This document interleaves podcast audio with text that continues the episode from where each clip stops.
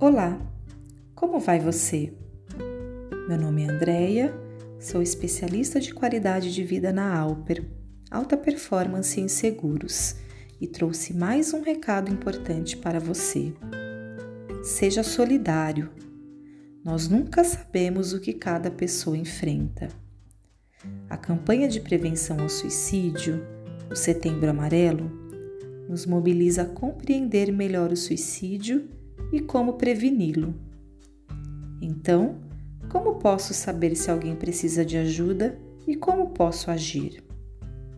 Existem diferentes riscos associados ao suicídio: riscos de ordem psiquiátrica e psicológica, biológica, social, cultural, entre outros. Esteja atento aos sinais de alerta, como, por exemplo, mudanças no comportamento e o isolamento.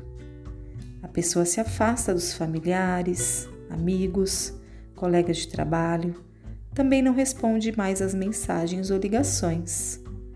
Variações de humor constantes, pensamentos frequentes sobre a morte, a falta de esperança, a perda de prazer e a baixa autoestima também são sinais importantes. Fique atento a frases como: Tenho vontade de desaparecer. Vou deixar você em paz. Queria dormir e nunca mais acordar. O mundo seria um lugar melhor sem mim.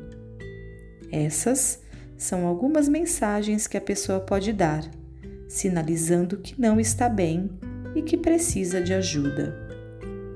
É um grande mito achar que quem ameaça não concretiza. A postura empática pode transformar esse cenário. Acolher a dor e o sofrimento de um familiar, de um amigo ou de qualquer outra pessoa, sem julgamentos, pode ajudar qualquer um que esteja sob risco de suicídio. Tenha uma abordagem calma, aberta e sem julgamentos. Acolher não significa assumir o problema para você ou tentar resolvê-lo sozinho. Significa estar presente e disponível, escutando atentamente. Não prometa sigilo. Ofereça-se para ir com a pessoa procurar ajuda, ou certifique-se de que ela procurou por ajuda profissional. Caso precise, envolva outras pessoas. Em casos de crise, procure o CVV, o Centro de Valorização da Vida, um canal direto de apoio emocional 24 horas. É gratuito. Ligue 188 e não hesite em acionar os serviços de emergência em casos iminentes, o SAMU e o resgate. E lembre-se, se você conhece alguém que faça parte do grupo de risco, apresente alguns dos fatores de risco e comportamentos autodestrutivos. Incentive-o a buscar ajuda.